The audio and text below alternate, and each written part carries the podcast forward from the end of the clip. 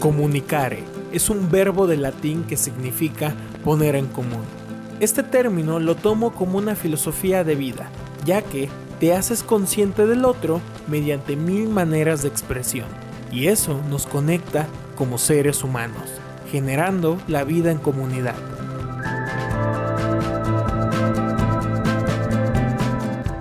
Hola, yo soy Sebastián GD y te doy la bienvenida a este podcast. Ponte cómodo y charlemos. Hey, ¿cómo están mis queridos amigos y amigas? Espero que estén muy pero muy bien. Yo soy Sebastián GD y sean bienvenidos a un episodio más de Poner en Común.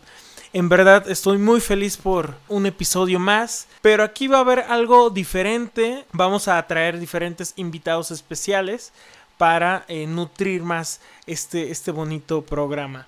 Hoy tenemos un personaje muy especial. Tengo el gusto de llamar amigo. Es 100% chilango. Es egresado de la Facultad de Filosofía y Letras de la UNAM. Estudió la licenciatura en literatura latinoamericana. Es amante de la poesía. Para él, la poesía es donde encuentra la verdadera esencia del ser humano. Con ustedes, Tabaré.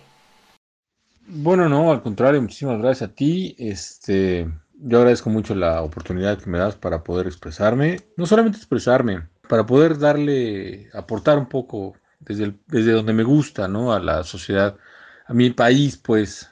Profe Tabaré, es un gusto tenerlo aquí en el, en el programa eh, y cabe, cabe mencionar que digo, le digo profe Tabaré porque él fue mi profesor de, en preparatoria y, hasta la fecha se me hace un poco complicado y ya es por inercia siempre decirle profe Tabaré. Ya es muy difícil eliminar la palabra profesor.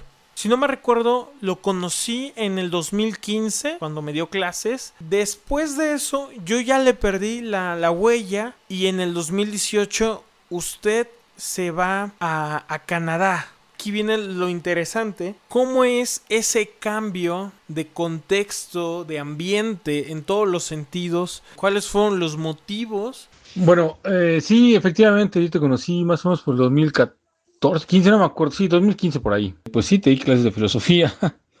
eh, tengo la fortuna de, haber sido tu, tu maestro en ese sentido.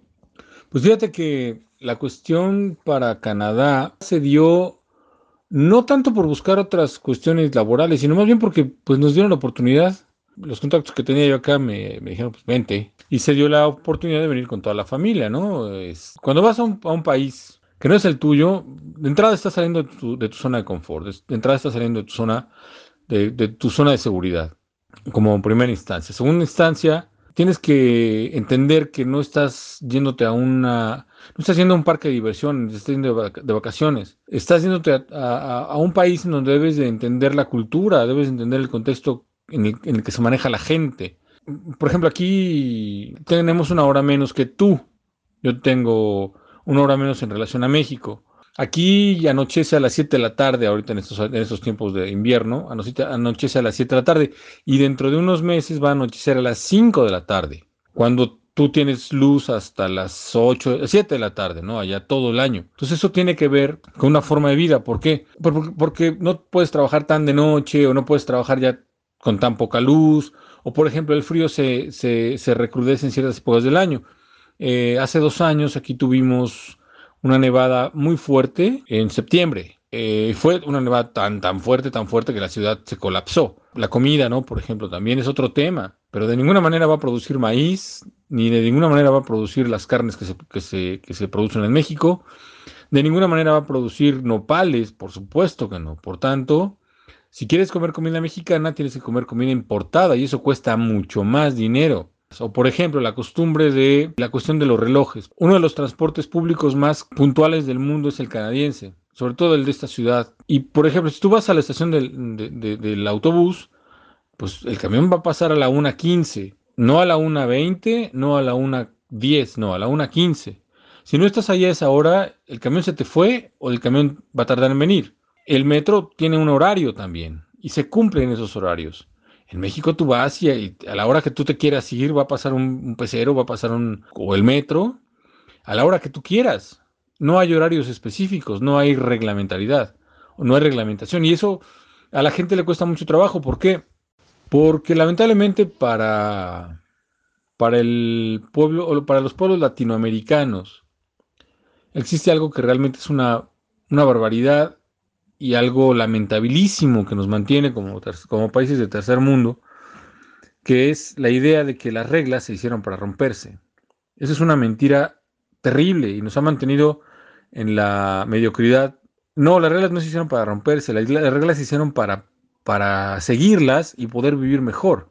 Como latinoamericanos, siguiéramos más las instrucciones de las cosas, tendríamos una sociedad muchísimo mejor, mucho más creativa, mucho más educada, mucho más respetuosa, mucho más... Vaya, no tendríamos todo el desastre que tenemos como sociedad Profe, ¿nos puede contar cómo fue tratada la pandemia en Canadá y qué opina con respecto a este contraste que se notó aquí en México? Ah, con respecto a la pandemia, mm, fue... Pues mira, también fue más o menos igual para todos. Todos iniciamos con lo mismo. La cuestión aquí es que fue mayormente controlada porque la gente, vuelvo al tema de las reglas, la gente sigue las instrucciones. Las reglas del gobierno son, son respetadas y se siguió. Actualmente estamos viviendo la segunda ola del, COVID aquí en Canadá, pero la gente, por ejemplo, en los autobuses, bueno, llegó un momento dado en que en, las tiendas te decían, no puedes entrar a la tienda si no tienes cubreboca. Y eso, y eso fue asombroso para muchos, para todos, eh, fue asombroso. Hoy por hoy, en el transporte público, si te subes a un autobús, tienes que llevar cubreboca. Al metro, tienes que llevar cubreboca. Es, es obligatorio, es mandatory, es obligatorio uso de cubrebocas. Si la gente lo lleva, la gente lo usa.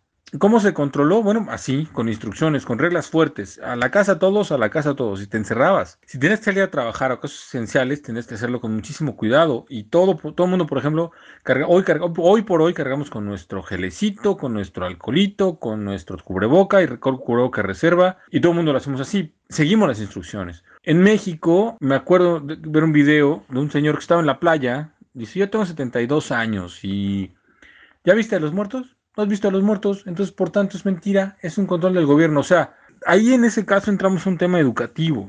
Las leyes son para romperse, las reglas son para romperse. No es cierto. O sea, y la gente dice, no, sí, como no, es una. Y empieza a hacer especulaciones o empieza a creerle a las redes sociales. Aquí en Canadá se manejó de manera inmediata, pues se pusieron reglas inmediatas y la gente las siguió. ¿Por qué? Porque de eso se trata la, la reglamentariedad.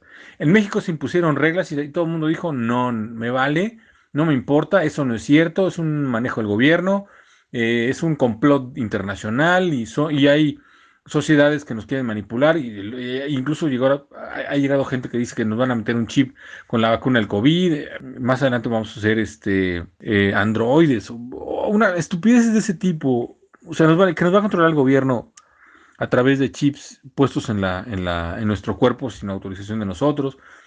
O sea, una cantidad de barbaridades que ya no me en mi, a mi edad ya no me sorprende, ¿no? La, estupidez humana es, este, incluso hay dos cosas infinitas en el ser humano y es, una paradoja. La creatividad es infinita y la estupidez también. Incluso hay temas superiores a lo del COVID.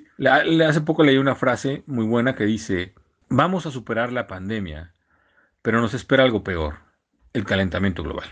Como se dijo antes, usted fue mi profesor de filosofía en la preparatoria, el tema de la educación, ¿para, ¿para qué rumbo va? Porque sinceramente el formato educativo que se lleva en México es un formato viejísimo, viejísimo. Entonces, ¿qué, qué opina, profe, de, de la educación?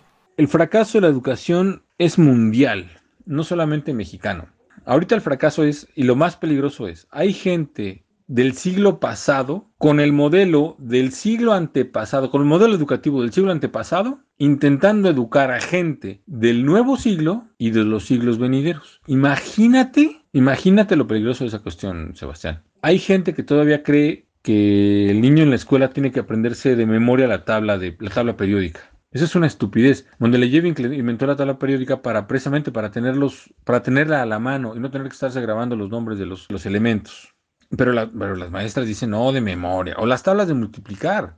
O sea, por ejemplo, una mamá en México ve la, boleta de su hijo y la boleta dice español 8.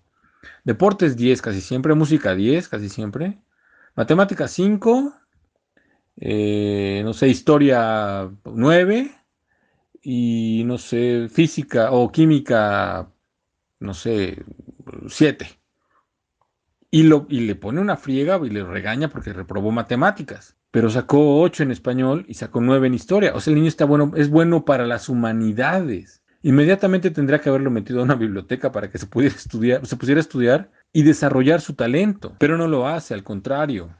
Al contrario, va, va, a ir a, ver las carencias eh, de su hijo, cuando no debía ser así. O sea, debe ver los talentos y desarrollarlos. No lo hace así. Concuerdo perfectamente con, con esa idea porque experiencia personal, profe. Yo cuando era chavito tenía antecedentes de, de, cine que solo deslumbraba en una clase y una clase que no tiene nada que ver que es computación. Y eso porque la maestra me dejaba hacer lo que yo quisiera porque ya sabía usar ciertos programas gracias a, a, mi, a mi hermana. Y, también era bueno en historia. ¿por qué? porque curiosamente tenía buena memoria y me gustaba la narrativa. A mí me da pánico porque digo tuve que descubrirlo a los chingadazos cuando estaba muy evidente, pero la cultura le daba prioridad a, la, a las matemáticas, ¿no? Entonces me metieron a talleres de matemáticas y todo. Y se me hace peligroso porque siento que la educación ha matado a varios talentos. Porque digo, yo, yo tuve suerte y las circunstancias y el apoyo de, de, mi familia me llevaron a descubrir eh, con el tiempo que me gustaba el cine, que me gustaba escribir, que, y eso. Pero cuántas personas no tuvieron ni siquiera ninguna oportunidad de saber en que eran buenos en eso, ¿no?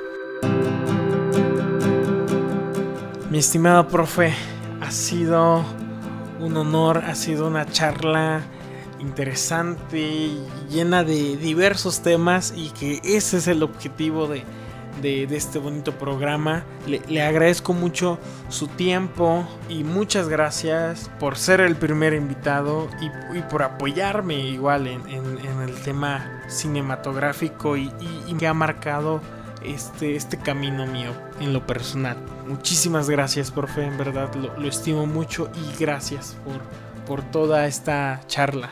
Pues no, yo te agradezco a ti, Sebastián, lo que, lo que, me, lo que me comentas, pues este, me da mucho más, me da, me da mucho, mucho orgullo haber o de entender que, ayuda a formar un ser humano valioso y sobre todo constructivo.